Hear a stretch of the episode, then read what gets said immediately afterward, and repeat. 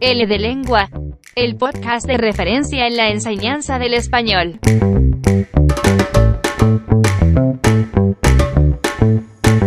Charlas con especialistas en el sector L que nos hablan sobre todos los aspectos que debes tener en cuenta en tu clase de español.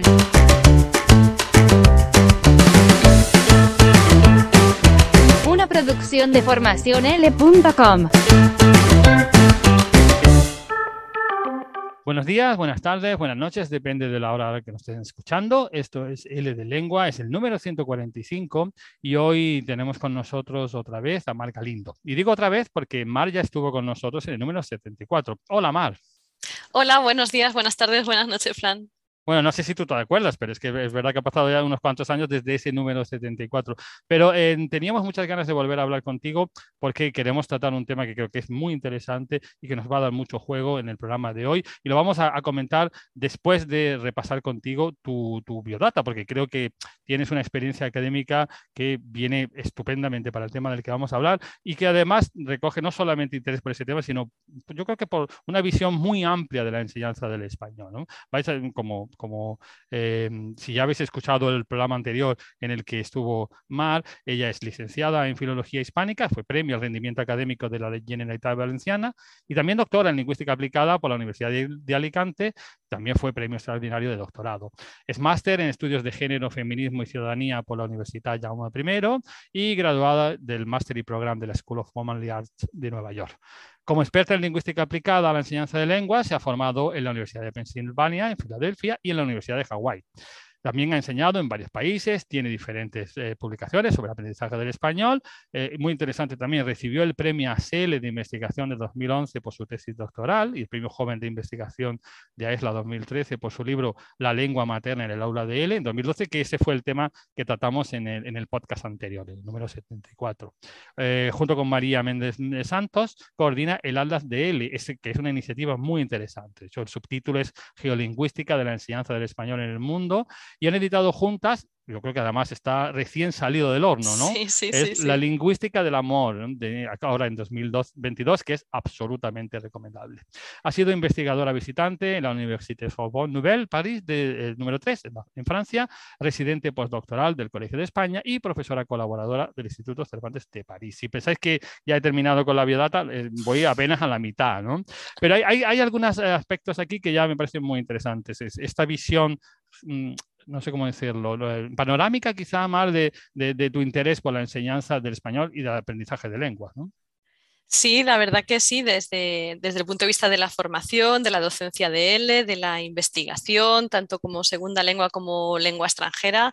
La verdad es que es uno de los intereses centrales de, de mi actividad académica y, he intentado formarme aquí y allá y tener esa visión global, como tú dices.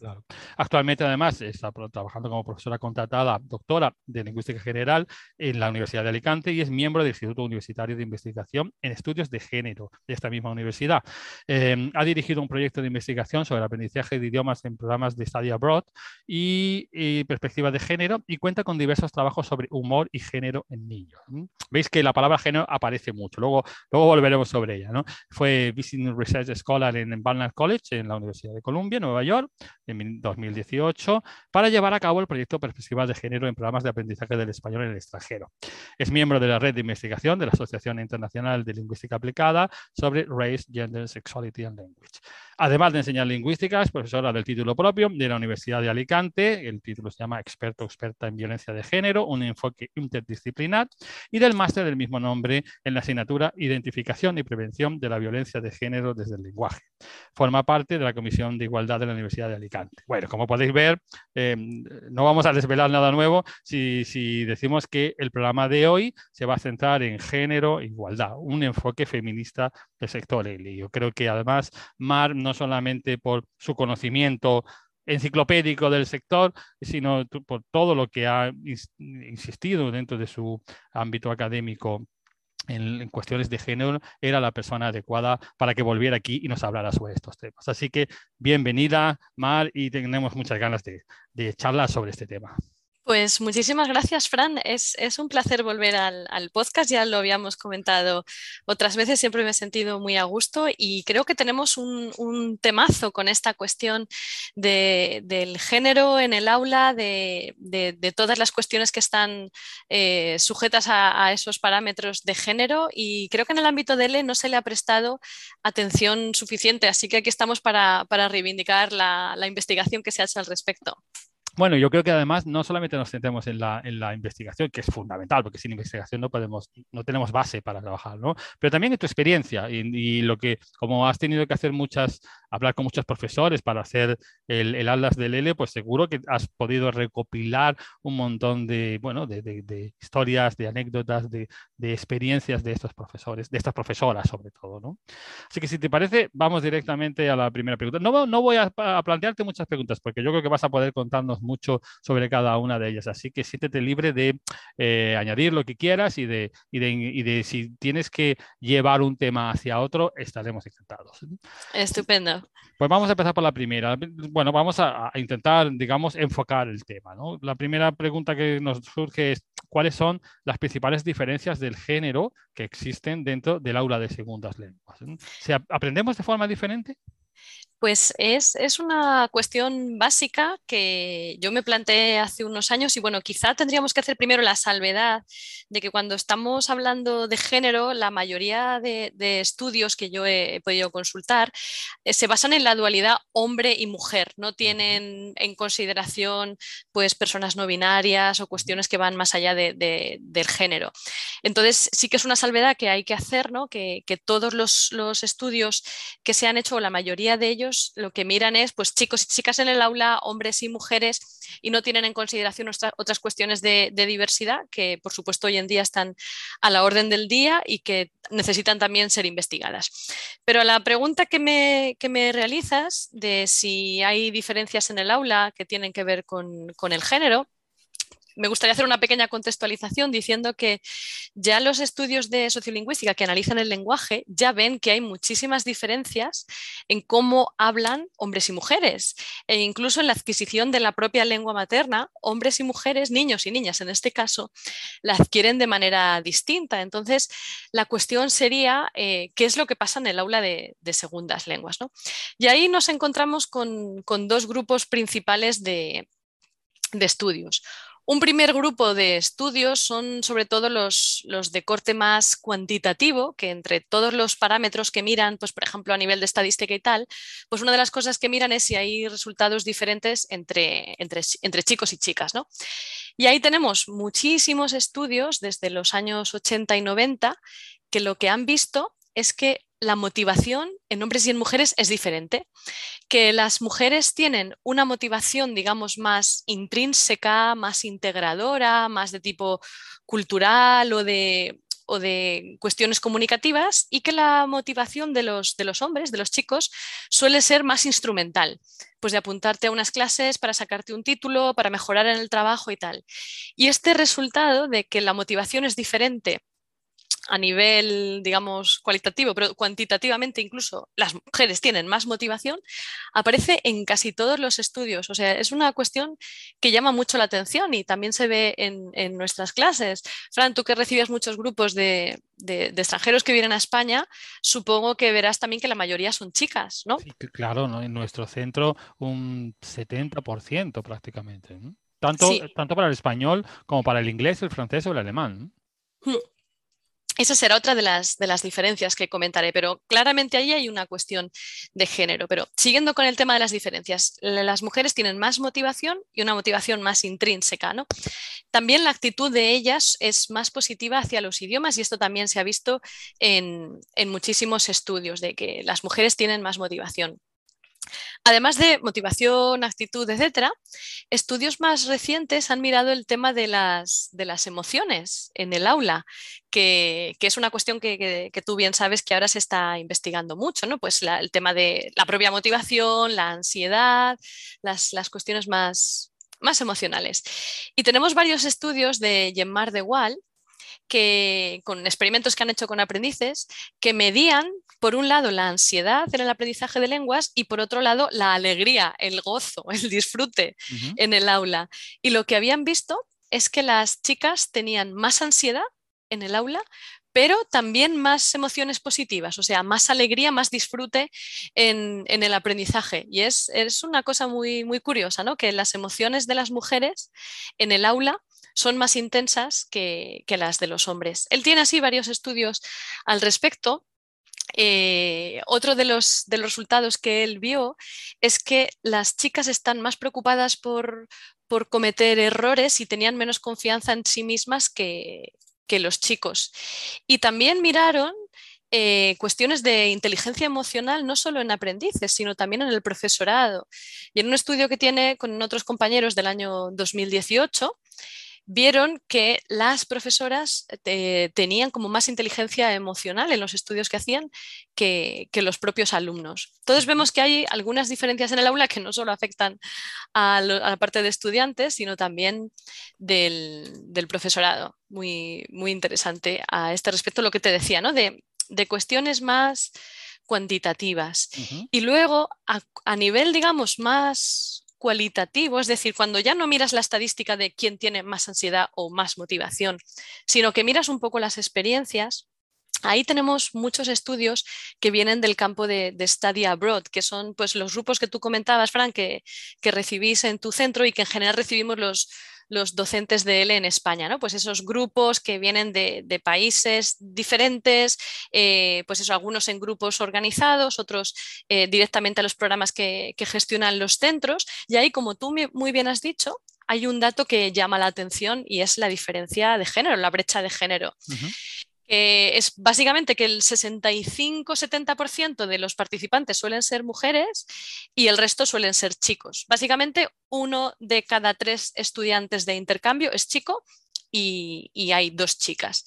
Y este dato se mantiene constante en el tiempo y en el espacio desde hace muchos años, hasta el punto de que hay muchísimos estudios que hablan de ello, lo llaman el gender gap, la diferencia de género, esa brecha, ese desequilibrio que llama mucho la, atención, puesto que sabemos que hay muchísimos beneficios de irte a estudiar a otro país, de tener una educación internacional, pues que te ayuda pues, a mejorar tus posibilidades laborales, te ayuda a ser más maduro.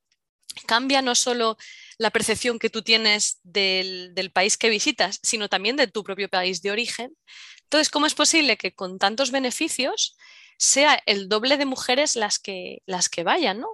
que, los hombres. Y eso también se ha visto en programas de, enseñanza de idiomas e incluso tenemos eh, universidades que sabes que son la, quienes sobre todo tienen estos programas de intercambio. Hay incluso universidades que, tienen diseñados programas para animar a los chicos a que se vayan fuera a aprender idiomas. Mm. Eh, nosotros tenemos una experiencia muy interesante sobre ese tema y sobre todo, ahora que tú lo estás haciendo, voy conectando puntos, ¿no? Y es que efectivamente, bueno, la estadística que yo te he dado del 70% de mujeres frente a hombres es sobre todo en la franja que va del estudiante adulto. Y adulto para nosotros es a partir de 18 años hasta 55, 60, que ya consideramos que es lo que llamamos el estudiante senior. ¿no? Entonces tenemos tres franjas, junior de 13 a, 18 o 12 a 18, eh, adulto y senior. Estas estadísticas en la, la, franja principal central, la más importante lógicamente, porque es la que ocupa más años, son así. Pero no es así ni en junior ni en senior. En junior tenemos mucho más equilibrio. De hecho, estoy pensando ahora mismo tenemos en nuestro centro un grupo numeroso de estudiantes jóvenes de Irlanda y ahí son ahí se invierte, 70% chicos y 30% chicas. Y en senior, que aquí es muy variado porque vienen estudiantes de diferentes países, nunca vienen en grupo, sino por su cuenta, aquí es 50%. Es yo creo que, que depende, creo que, que, de alguna manera, como tú estás diciendo, cuando se, la visita al país para estudiar la lengua se convierte en una experiencia vital, más importante casi que aprender la lengua, aquí sí que, sí que se, se diluye de alguna forma esta brecha de género. Tengo la impresión, pero claro, no, tengo ningún estudio empírico, es solamente los números que un centro pequeño como el nuestro puede aportar, ¿no? Pues eso que comentas es, muy interesante, cómo esa brecha empieza sobre todo a partir de, la universidad y que sí que hay estudios que han analizado por qué puede ser. Y una de las cosas que han encontrado es que eh, para los chicos irse un semestre durante los estudios universitarios es como una pérdida de tiempo, como una distracción de su objetivo de, sacar una carrera, etcétera, ¿no? Eh, mientras que para las mujeres es como pues una experiencia muy importante, un, gran empuje profesional y, claro, depende de la casuística del país de origen, puede ser por muchísimas razones.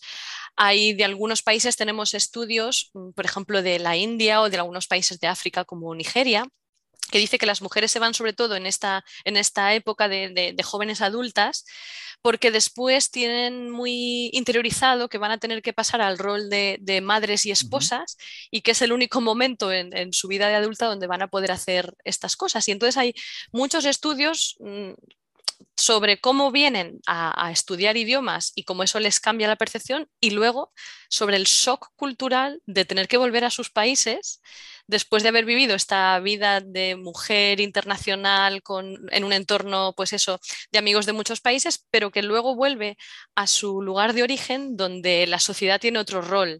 Para ella, que no es esta visión más internacional, sino pues más de, de madre y esposa. Y hay algunos estudios sobre ese ese choque cultural que no es el de la ida, sino, sino el de la vuelta. Sí, sí, a nosotros, ahora que estás comentando esto, nos ha pasado con estudiantes, sobre todo de Japón y Corea.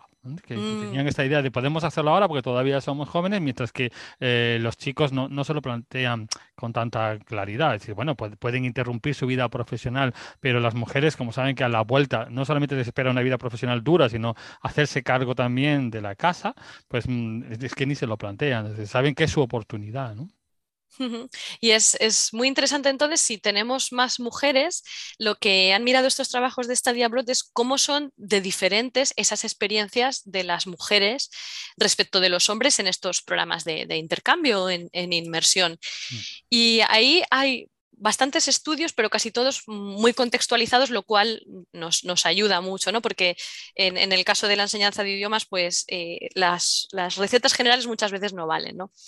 Y tenemos, pues como te digo, ¿no? De muchas experiencias de estudiantes de un país que va a otro y mm. los choques culturales que se encuentran. Y en el caso de las chicas, pues tenemos estudios, por ejemplo, que se han hecho de, mujeres que iban a aprender ruso a Rusia. Em, donde tenían muchas más dificultades para integrarse en la sociedad que los chicos. Pero como digo, esto está cambiando y los estudios que se hicieron primero a finales de los 90 ya son diferentes a los que se han hecho en, la segunda década de este siglo. ¿no? Al principio se, reportaba como muchas dificultades de las mujeres extranjeras para encontrar grupos de amigas, para integrarse, mientras que para los chicos era más fácil eh, por ejemplo, apuntarse a un equipo de fútbol o, tal, ¿no?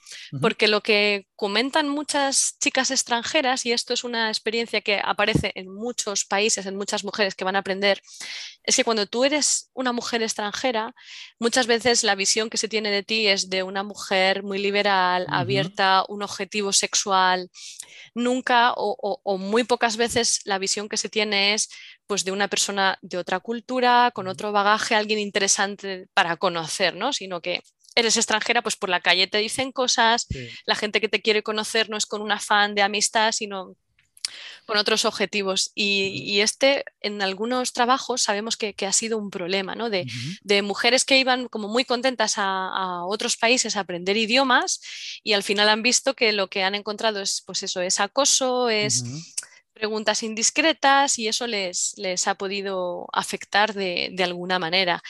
Entonces, lo que, lo que, recomiendan estas investigaciones es que en los programas se haga hincapié en, cuestiones de este tipo, de qué cosas es normal que te pase y qué cosas no, y qué cosas les pasarían a las mujeres locales, digamos, y qué cosas no, también para que las propias mujeres puedan desarrollar estrategias eh, pues para poder lidiar con, estas, con estas circunstancias. Y en el caso de las dificultades para conocer amigos, eh, tú, lo sabes muy bien, Fran, de que mm. muchas veces vienen los extranjeros y los grupos que hacen son de amigos que también son extranjeros. Entonces, las dificultades para conocer gente local, pues por parte de muchos de estos programas, muchas veces lo que se propicia es eso, ¿no? Mm. Intercambios, tanden que se apunten actividades donde haya también gente local para un poco poder paliar estas, estas dificultades. Sí, yo creo que ha habido un cambio, por lo menos desde el punto de vista en España, ¿no? Yo recuerdo mis primeros grupos de estudiantes que, tenían esta situación que tú comentabas, ¿no? Sobre todo las chicas, era muy difícil ir a tomar una copa, salir, lo que sea, sin que sin verse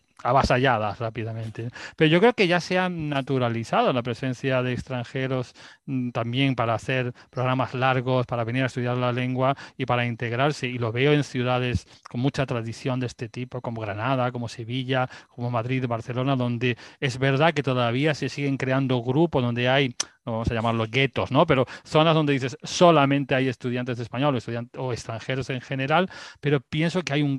Cuando yo recuerdo la situación cuando yo empecé, que era casi como de película de los años 60, de que vienen las suecas, ¿no? Era una cosa de, por favor, esto era, era, era muy, muy, bueno, muy increíble, ¿no? Había, había centros que yo creo que incluso explotaban esa imagen, ¿no? De, de atractivo, atractivo de vacaciones en ese sentido, y yo creo que eso ya está muchísimo más diluido. No digo que no se dé, pero ya no, no me lo imagino como era hace 25 o 20 años, que era realmente llamativo, ¿no? Sí, sí, espero que sí, que hayamos... ha cambiado, sí, sí, por eso...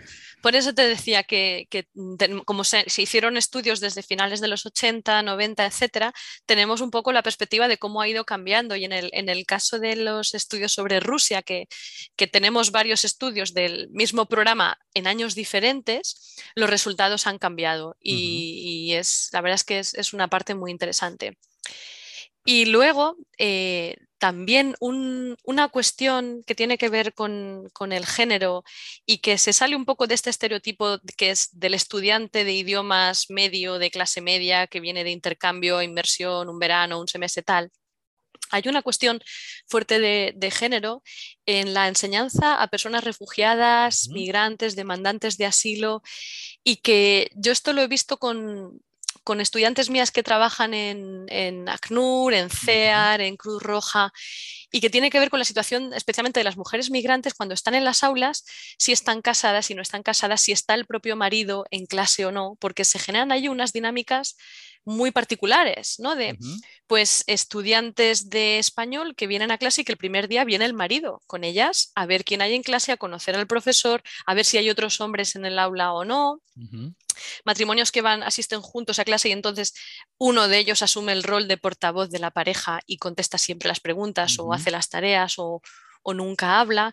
Y cómo para afrontar estas cuestiones, pues en muchos programas toma la decisión de separarlos en, distintas clases para que puedan aprender por su cuenta, pero hay toda una serie de dinámicas que en función de la cultura de origen, pues puede, puede haber conflicto por, por, estos, por estos temas.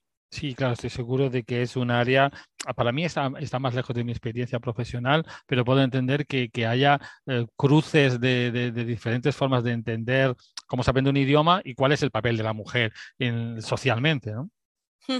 Sí, y, esa es una cuestión que normalmente cuando se habla de enfoque de género, siempre, casi siempre estamos pensando en los materiales, ¿no? De que los materiales estén representados hombres y mujeres, eh, que no existan, pues eso, discriminación de los roles en los que se representan, que se use un lenguaje lo más inclusivo posible. Pero luego hay toda una serie de, dinámicas de, clase que también están supeditadas por la cuestión de, quién eres tú en tu cultura de origen y quién se supone que eres en la cultura de, llegada, ¿no? En, nuestro país, que además, como tú mismo comentabas, hemos avanzado tanto en tan poco tiempo, igual que en las cuestiones LGTBI, que España fue uno de los países pioneros en aprobar pues, el, matrimonio homosexual, la adopción de niños, mientras que en otros países eso es todavía un gran tabú, ¿no? Y cómo esas cuestiones, pues a veces pueden crear conflictos en el aula que los docentes tenemos que intentar resolver. Claro, bueno, yo recuerdo todavía la primera vez que se nos planteó eh, en nuestro centro la llegada de un, de un, estudiante transgénero. Era como, pues estoy hablando de hace quizá bueno, 15 años o algo así. Era algo como, ¿cómo lo vamos a gestionar? Es decir, eh, eh, hay, que darle un trato específico o simplemente hay que darle un trato eh, normal. algo que ahora no nos plantearíamos y ahora podemos, podemos trabajar mejor con ese tipo de situaciones porque ya las tenemos, las tenemos asumidas en nuestra vida diaria. Entonces era una vuelta a nuestra cabeza. Es decir, esto, es, esto, esto nos da mucho, mucho que pensar, ¿no? muchas cosas de las que, con las que reflexionar. ¿no? Sí, yo creo que esa diversidad no la teníamos tan interiorizada como ahora, Y, pero ahora hay muchos docentes que se están planteando eso, cómo hacer materiales más inclusivos donde todo el mundo se sienta representado, qué modelos de familia aparecen en los libros, qué lenguaje utilizamos, y si, pues eso, porque en muchos materiales de L que yo he visto, pues todos los adjetivos aparecen siempre en masculino, cuando somos nosotras la mayoría, ¿no? O, eso, cómo, de qué manera las personas transexuales pueden verse reflejadas lingüísticamente. El uno de los problemas con los que chocamos ahí es la censura en los materiales de, texto. Y esto me lo han confirmado eh, pues varios compañeros que trabajan en editoriales, que a veces es difícil eh, en los libros de texto, en los manuales, meter cuestiones de mucha diversidad eh, social, porque en muchos países los censuran si ves un libro de L donde aparezca, por ejemplo, abiertamente una pareja homosexual de hombres o de mujeres, muchos países los ministerios de educación no dan el visto bueno a esos manuales de español y es también un problema, porque claro, nosotros como docentes tenemos que reflejar la, realidad, pero chocamos a veces pues, con estas censuras. Mm. Sí, bueno, y además hay mucho que cortar con el tema del lenguaje inclusivo, que siempre es tan, tan polémico. Es decir, de qué manera lo tenemos que incorporar en el aula y, y tiene que venir incorporado los, los materiales, pero ya no solamente porque sea una obligación ética, que lo es, ¿no? sino porque es que es la realidad, es que es una discusión que está en la sociedad y si no la llevamos también al aula, que tiene que recoger esa realidad de la lengua, pues estamos de alguna manera tomando partido en el lado opuesto, ¿no? Sí, y además es una, como ellos mismos se lo van a encontrar en la calle, por mucho que nosotros lo evitemos abiertamente en clase, al final siempre va a haber un estudiante que te pregunte, oye, esto, mm, cuando he leído hola amigues, hola chiques o alguna cosa así, eh, pues esta, esta E de dónde viene, qué significa, cosas de ese estilo. porque, por supuesto, en su lengua eh, también se está, seguro que hay esta discusión, seguro que, que tienen socialmente este debate, ¿no? No tendría sentido ocultarlo, que no, como si no existiera en, en el español, ¿no? Mm, efectivamente. Pero es verdad que cuando te planteas crear contenido, crear materiales y a la vez hacerlo de la manera más inclusiva posible, eh, bueno, es, es, un criterio más que tienes que añadir. No, no, no, facilita tu trabajo, de alguna manera lo hace un poco más complejo, pero realmente necesario. Sí, y, como digo, está el problema de que en muchas sociedades y en, muchos países de los cuales recibimos personas, como te decía, especialmente refugiadas, migrantes, demandantes de asilo, esto puede ser un tema muy de conflicto, ¿no? De pues, los derechos de, los, de, las mujeres o la cuestión de la homosexualidad o la mm. transexualidad puede mm. ser un, problema eh, que, pues, que, dé lugar a, debates muy acalorados en clase o a mm. discusiones o a que los propios estudiantes abandonen el aula porque, porque no, no sientan que, es, que eso concuerde con su cultura o sus valores. Entonces es una cuestión que para nosotros está hiperasumida pero no para otras personas y tenemos que tener, pues eso, mucha sensibilidad y mucho cuidado con, cómo lo tratamos en el aula. Claro, bueno, también nos está pasando en la enseñanza del español general, no solamente para refugiados, nos, pasa que ya empezamos a tener alumnos de Oriente Medio o alumnos que, vienen de, culturas en las que todo esto es más complicado, no es tan, eh, no es lo mismo que cuando tienes estudiantes europeos o norteamericanos. ¿no? Sí, sí, yo me acuerdo hace unos años una compañera que daba clase en, Marruecos, una profesora excelente, que tenía una clase que era para policías y ella contaba que es que ella como no podía suspenderles, o sea, cómo iba a, gestionar o asumir un señor policía marroquí que, una mujer le había suspendido el, examen de español, ¿no? Claro, claro. Y hay, hay unas dinámicas a veces de, de género que son, que son curiosas. Claro, claro, eso nos sirve para ir, para, plantear el tema desde el otro lado. Estamos hablando de, de, alumnos, de, materiales, de contenidos, pero claro, algo que es realmente la piedra de toque es el papel del profesorado, de las mujeres, de, de, las profesoras, porque volvemos a tener estadísticas parecidas a las que comentábamos antes. ¿no? La mayoría de las personas que son docentes de español son mujeres. no sé si tú tienes estadísticas. Sí, las estadísticas son las, las de enseñanza de idiomas de, en general del mundo, son, es esa misma estadística que suele ser que dos de cada tres docentes de idiomas son, son mujeres. Y sin embargo, lo que vemos de los estudios de, de educación en general, es que em, la percepción que se tiene de las profesoras es diferente de la que se tiene de los profesores. Y que, por ejemplo, en las evaluaciones que se hace de las profesoras, las evaluaciones que hacen chicos y chicas son, son distintas. Es decir, eh, tenemos muchos trabajos de evaluaciones del profesorado en las cuales adjetivos que se repiten en las valoraciones de ellos son que son brillantes, geniales, fantásticos. Y sin embargo, en las, valoraciones que se hacen de las profesoras, pues es organizada, responsable, buena. Hay todo un sesgo en la, evaluación que, por el cual se percibe de una manera diferente el trabajo mm, de, las mujeres. y, es una cuestión que, que tendríamos que hablarla más, ¿no? Hubo un, hay muchos estudios al respecto, pero uno que publicaron en, la web Mujeres con Ciencia, con Ciencia, sobre cómo se evalúa diferente a, las docentes, hablaban que incluso en, cursos online, cuando los estudiantes tenían que valorar la plataforma virtual, en las clases que eran impartidas por mujeres, la plataforma virtual obtenía puntuaciones más bajas que en las clases impartidas por hombres, que es, es una cosa bastante curiosa, ¿no? Mm. Y, yo creo que es una de las dificultades a las que inconscientemente nos, encontramos mm, nosotras, ¿no? las mm. mujeres, que, que, en general se valora nuestra labor pero no por parte de los hombres en general, sino hombres y, mujeres. Y esto es lo que se llama el efecto John Jennifer, que es, muy famoso por un experimento que se hizo en la Universidad de Yale hace unos 10 años o así, que es que el mismo currículum con nombre de chico y con nombre de chica eh, lo mandaron a, varias universidades así muy prestigiosas, a departamentos de, ciencias, para que hombres y mujeres valoraran los distintos currículos y, y vieran a, pues de cada candidato si les parecía que les podían contratar, cuánto dinero habría que pagarles, cuántas horas podrían pasar en el laboratorio enseñándoles a esa persona. Y cuando recibieron las valoraciones, valoraciones de hombres y mujeres, y el currículum era igual, se dieron cuenta de que el currículum de John significativamente eh, parecía a los evaluadores y evaluadoras que era más competente que la puntuación que había obtenido Jennifer que se proponía que ganara eh, como un 10% más de sueldo que el sueldo que se proponía para Jennifer y que la gente estaba dispuesta a pasar más tiempo, más horas en el laboratorio enseñándole a él que a ella, ¿no? Con el mismo, exactamente el mismo currículum. Esto es, como digo, lo que se llama el efecto John Jennifer y, aparece en muchos estudios de, de evaluación. Entonces, este es un problema, un sesgo que nosotras mismas también tenemos, ya te digo, porque estas evaluaciones no es que fueran hombres evaluando a mujeres, eran hombres y mujeres evaluando un currículum de hombre o un currículum de, de mujer.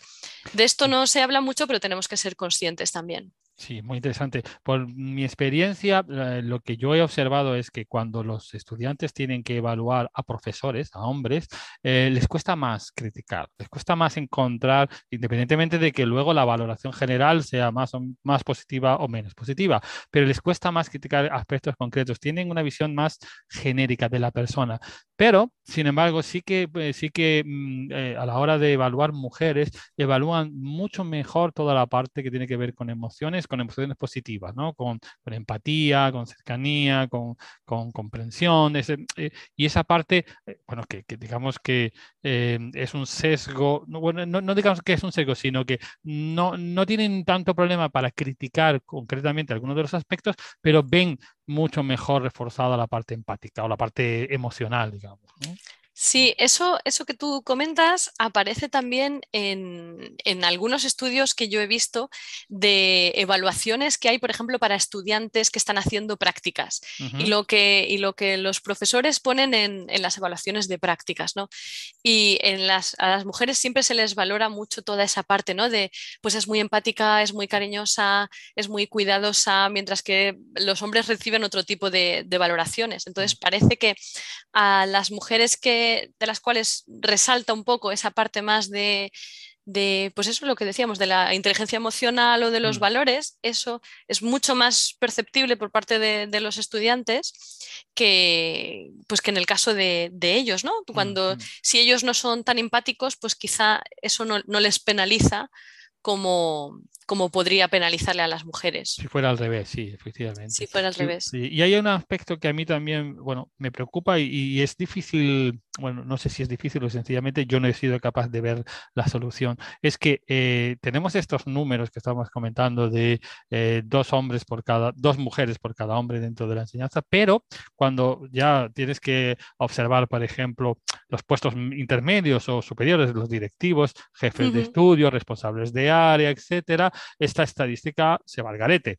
es que la estadística ya puede ser 90-10, eh, 80-20, porque ya es mucho más complicado. Y por mi experiencia, viendo eh, compañeras que empezaron a trabajar al mismo tiempo que yo o gente que ha pasado a trabajar con nosotros en nuestros centros, es que eh, es mm, el abandono de la, de la, de la enseñanza del español es mucho mayor entre el grupo femenino que entre los hombres.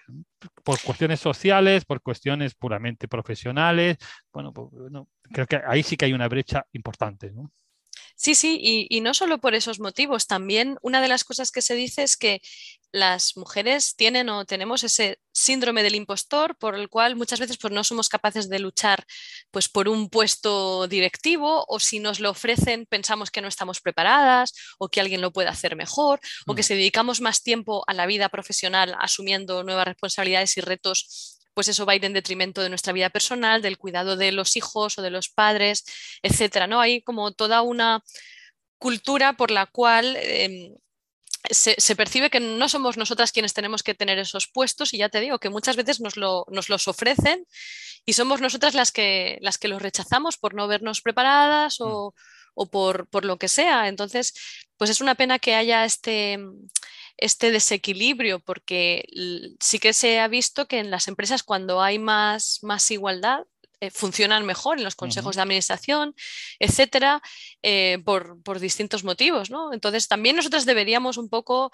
reclamar nuestro espacio. Eh, luchar por tener esas oportunidades, no pensar que no tenemos derecho a desarrollarnos profesionalmente o, que, que, no nos pese tanto ¿no? Esa, esa visión de que nosotras tenemos que ser las cuidadoras y tenemos que estar pendientes de, los demás, que nosotros también tenemos derecho a promocionar, a, dirigir, a organizar, a, estar en la, arriba en la pirámide. Sí, yo creo que de todos modos es que eh, no solo la enseñanza del español, sino la enseñanza en general es, es una profesión que demanda mucho, que es muy exigente, ¿no? Y, y, realmente tener, poder combinar la vida personal y la vida profesional a veces se hace muy difícil, ¿no? Y la enseñanza del español, la enseñanza del español en España es, yo creo que aún, bueno, mucho, mucho más evidente, ¿no? Sí, justo te lo iba a decir. Nosotros que tenemos a los estudiantes en inmersión aquí, que vienen, que no es solo que, que les das dos, tres horas, las que sean a la semana, ¿no? Como quien estudia una lengua extranjera, sino que es que mm.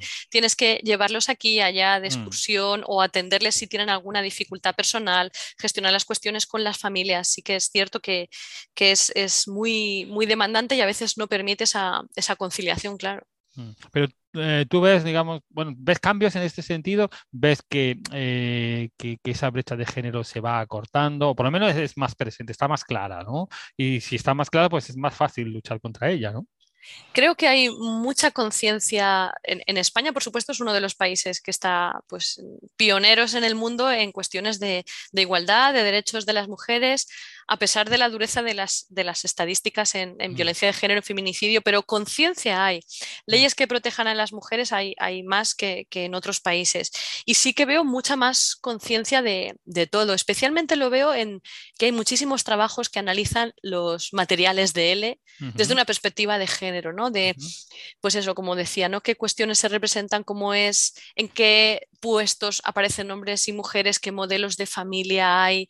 Eh, ¿qué, ¿Qué tipo de cuestiones se llevan para debatir en el aula, como pues eso, cuestiones como el 8M, el feminismo, las leyes que, tenemos en nuestro país, eso llega al aula de L y veo cada vez más conciencia entre, entre el profesorado, tanto en hombres como en mujeres, como que el, feminismo es, es, un tema que además no puede desligarse de nuestra propia cultura. Si un mm. estudiante viene a España y, quiere saber cosas de la cultura española, el tema del feminismo es, es uno de los movimientos más fuertes que hemos tenido mm. en, en, la última década y no, no podemos permanecer ajenos. ¿no? Y sí que veo cada vez más en los, en los eventos de formación, en los congresos, más trabajos relacionados con cuestiones de género, con identidad, con diversidad sexual en el aula. Entonces, creo que vamos por el, por el buen camino en mm. ese sentido de tener más conciencia y, como siempre digo, creo que en la enseñanza de español no tenemos nada que envidiarle a, ningún otro idioma porque en, muchísimas cosas de enseñanza, de diseño de materiales, etcétera, estamos a, la, vanguardia. Sí. sí, yo lo he visto también, por ejemplo, en, la enseñanza universitaria, los máster, ¿no? cuando, vas a una sesión de máster, incluso mi tema que muchas veces no tiene relación con esto, pero salen este tipo de, de cuestiones y cada vez son más evidentes. No solamente el papel de la mujer, también el papel de, la, las LGTBIQ y, puedes ver que ya mm, que, hay es muy importante esta, visión eh, mucho más abierta, mucho más inclusiva, mucho más, eh, bueno, no sé cómo decirlo, productiva, porque realmente nos permite ver la cuestión de la enseñanza de una forma muchísimo más real, de lo que realmente está pasando y sobre todo de una forma más compleja. Sí, y además, eh, siendo el lenguaje una cosa que está tan vinculada a la identidad, es decir, que tú hablas con el acento de tu tierra, con, el, con las palabras de la gente de tu edad, con todo deja huella en el lenguaje, ¿no? Si has estudiado o no, si hablas varios idiomas, si has estado aquí o allá. Cuando hablas una segunda lengua, tú tienes una identidad hmm. que, desarrollas y eso muchísimos estudiantes de L lo dicen, ¿no? De, hmm de cómo hablar en español o estar en España para ellos es ser una persona nueva y, cómo influye, ¿no? Pues todas esas cuestiones no podemos dejarlas de lado en, el aula, porque es que cuando los estudiantes salen, están ahí, ¿no? Pues la típica pregunta que siempre te hace la gente, ¿no? En cuanto te oye hablar, de dónde eres, tal, pero pero mucho más quién eres tú en esa sociedad y cómo eh, esa parte de hablar otro idioma también se relaciona em, con tu identidad y el género. Mm. Sabemos que, igual que la orientación sexual, ¿no? es, mm. es uno de los, de los pilares y eso tiene que construirse también en una segunda lengua. Claro. Bueno, y después de todo lo que hemos comentado, ¿tú crees que podemos hablar de una ola feminista en la enseñanza de L? ¿Y, y qué aspectos, en qué aspectos se puede ver la influencia de esa ola, si hay, si existe? Yo creo que sí, que igual que ha llegado a nivel social, como te decía, en la última década, creo que ha sido una, revolución feminista, uno de, diría que el movimiento con más poder en la calle, con más eh, fuerza para, poner a, gente en la calle eh, en manifestaciones, reivindicando derechos y uno de los de las cuestiones que más consenso tienen en, nuestro país actualmente es el tema del, feminismo, de la mm. igualdad, de los avances en, los derechos humanos para todos. Y como te digo, veo que en cuestiones de materiales, tanto de análisis de los materiales existentes como de creación de materiales, hay muchísima conciencia. Mm. En el profesorado también hay, hay mucha conciencia eh, feminista, igualitaria a la hora de tratar los temas con los estudiantes, a la hora de ver las dificultades que, pueden tener. Considero que, sí, que estamos ante una ola feminista en la, enseñanza de L y que ahora mismo estamos plantando, digamos, muchas, muchas semillitas que creo que, pronto eh, germinarán con, la presencia de más trabajos que analicen pues, el impacto de, la identidad, el impacto del aprendizaje, pues eso. Mm. Y, también vean de qué manera el profesorado podemos contribuir a ello, ¿no? Porque igual mm. que te decía que las mujeres están muy motivadas para el aprendizaje de idiomas, pues tenemos estudios que hablan de que los hombres se desmotivan más rápidamente en el aula si, por ejemplo, no tienen materiales audiovisuales o no usan mucha tecnología. Y entonces el, poder mirar las cuestiones de género no es solo que nos permita ayudarlas a ellas, es que también nos permite ayudarles a ellos al poder identificar sus necesidades específicas. O como te decía, que hay muchas universidades ahora que están diseñando programas especialmente para los chicos, para animar a los chicos a que se vayan fuera a estudiar, siendo una experiencia tan, tan beneficiosa para ellos. Muy bien. Bueno, pues yo creo que, con todos los datos, toda la información que nos has dado, nos hemos hecho una, idea muchísimo más completa. Pero me gustaría hacerte una última pregunta. Es, si queremos saber más sobre estos temas, ¿dónde podemos acudir? ¿Bibliografía, blog o publicaciones o canales de vídeo en los que podamos ver más, no solamente de la enseñanza del español, sino en general de la enseñanza de segundas lenguas y de esta visión desde el género, desde la igualdad y la identidad? Pues tenemos muchos trabajos, como te decía, ¿no? que hablan de, explotación de materiales con perspectiva de género, ¿no? Pues, por mm. ejemplo, cuestiones que tienen que ver con películas, con libros, mucha presencia de autoras o de, artistas. En, los materiales hay muchísimo y hay trabajos específicos, pues como te decía, sobre motivación, sobre emociones, etcétera. Recursos así, páginas más generales que tengan que ver con estudios de, de género y enseñanza de idiomas. En español no, casi no tenemos recursos, digamos eso, de tipo más general, más allá de este tipo de trabajos. Os puedo recomendar de la, de la Asociación Británica de Lingüística Aplicada, ellos tienen un, grupo de investigación específico sobre lengua, género y sexualidad, donde comparten cuestiones tanto de primeras lenguas como de segundas lenguas que tienen que ver con, con estas cuestiones. Y hay uno de los pocos libros monográficos eh, clásicos que tratan esta cuestión, eh, editado por, dos mujeres, como no puede ser de otra manera, por Bonnie Norton y Aneta Podlenko, que se llama Gender and English Language Learners. Es sobre, el, sobre aprendices de inglés, pero tiene cuestiones generales que tienen que ver con el género en la enseñanza de idiomas, que, cuya lectura está muy bien. Y, esto también nos da el punto de partida de que en el ámbito de L pues necesitamos también recursos, mm, plataformas, publicaciones específicas y bueno, este podcast, mm, Fran, quizá puede ser un buen punto de partida y una contribución a ese respecto. Bueno, lo vamos a intentar por lo menos, ¿no? Sí. yo creo que además eh, va en, bueno, en consonancia con, como tú estás comentando. Yo veo cada vez más eh, trabajos de fin de máster, pero también trabajos de fin de grado que están centrados en, cuestiones de este tipo. Y claro, cuando ya haya una masa de, de, datos, de crítica, de investigación que sea relevante, pues probablemente podamos tener más argumentos y sobre todo podamos saber, como tú has comentado antes, qué podemos hacer para mejorar. Porque al fin y al cabo, lo que como docentes lo que queremos es que la enseñanza funcione lo mejor posible para que se dé el aprendizaje de la manera más eficaz posible. ¿no? Y yo creo que si tenemos en cuenta todos estos, estos temas que estamos tratando aquí, estamos en esa dirección, estamos facilitando ese aprendizaje. Sí, sí, yo lo único instaría a la gente, pues de todos estos TFG, TFM, que cuando hagan análisis de materiales, que es lo que más veo, que intenten ir un poco más allá, porque mm, eh, por mm. tu, tu, experiencia tú lo sabes muy bien, incluso con materiales que no son buenos, digámoslo así, si los explotas bien en clase, puedes sacarles mucho partido. Entonces, que no piensen que porque un material no sea perfecto es un mal material, porque mm. un profesor siempre puede darle la vuelta y decir, oye, mm. Mm, pues ¿qué pasa aquí? o ¿cómo sería esto que estamos expresando en español si fuera esta otra circunstancia? ¿no? Que no se queden solo en los libros, sino que vayan a ver qué ocurre en las aulas, qué dinámicas hay, ¿no? Eh, si los turnos de palabras se gestionan igual entre, entre ellos y entre ellas, si se valora igual el, el profesor profesorado en función del género o no. Todas esas cuestiones que son un poco más, más invisibles, pero que, están sujetas, claro, exacto, más, más profundas, que están sujetas a patrones de, de género y que, y que podemos ir identificando poco a poco. Claro, porque además, como tú estás comentando, eh, un, mal material pues tiene al profesor para la profesora para enmendarlo, pero puede pasar al contrario también, que tengamos materiales o contenidos que realmente eh, tengan una visión mucho más abierta de la realidad social, no significa que, que el profesorado directamente también lo haga, porque necesitamos esta mentalización de que tenemos que, que como docentes de una lengua, eh, tenemos que tener esta actitud abierta, esta actitud, eh, es que no sé tampoco cómo, qué, adjetivo utilizar para, para, para, provocar este cambio de, llevar esta sociedad que tenemos ahora, no solamente en España, pero a nosotros nos toca como docentes de español aquí eh, hablar de ella y poder hacerlo de una forma, bueno, pues realista, qué está pasando en la sociedad y cómo este cambio se lleva. Yo veo todavía muchísima resistencia, no quiero acabar con una nota negativa, pero veo que está costando mucho trabajo. Eh, vuelvo sobre el ejemplo del lenguaje inclusivo,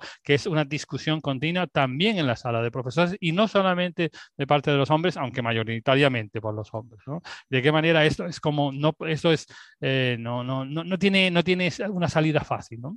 Sí, es cierto que hay, hay, muchísima resistencia. Este es el principio de acción y reacción. Claro, claro, claro. La acción ha sido muy fuerte y la reacción viene, pero al final respecto al lenguaje inclusivo yo siempre digo lo mismo, ¿no? La gente que se me queja de es que si ahora hablan con la E, es que tal, digo, a mí del lenguaje lo, lo que más me molesta es que la gente insulte, que se mm, hable mm, mal, que se hable mm. con desprecio. Si alguien quiere hablar con la E porque se siente identificado, porque quiere ser más inclusivo, ¿quién eres tú para decirle a alguien que está hablando bien o mal? Si te preocupa que alguien utilice mal el lenguaje, enfádate con los que insultan, con los que desprecian, con los que humillan, con los que acosan, pero pero no juzgues a alguien por cómo habla, porque el lenguaje es una cosa nuestra de los hablantes mm. y, ninguno tenemos que decirle a alguien cómo, cómo se habla mejor o peor. ¿no? Si, si lo utilizan de esa manera es, es por sus razones.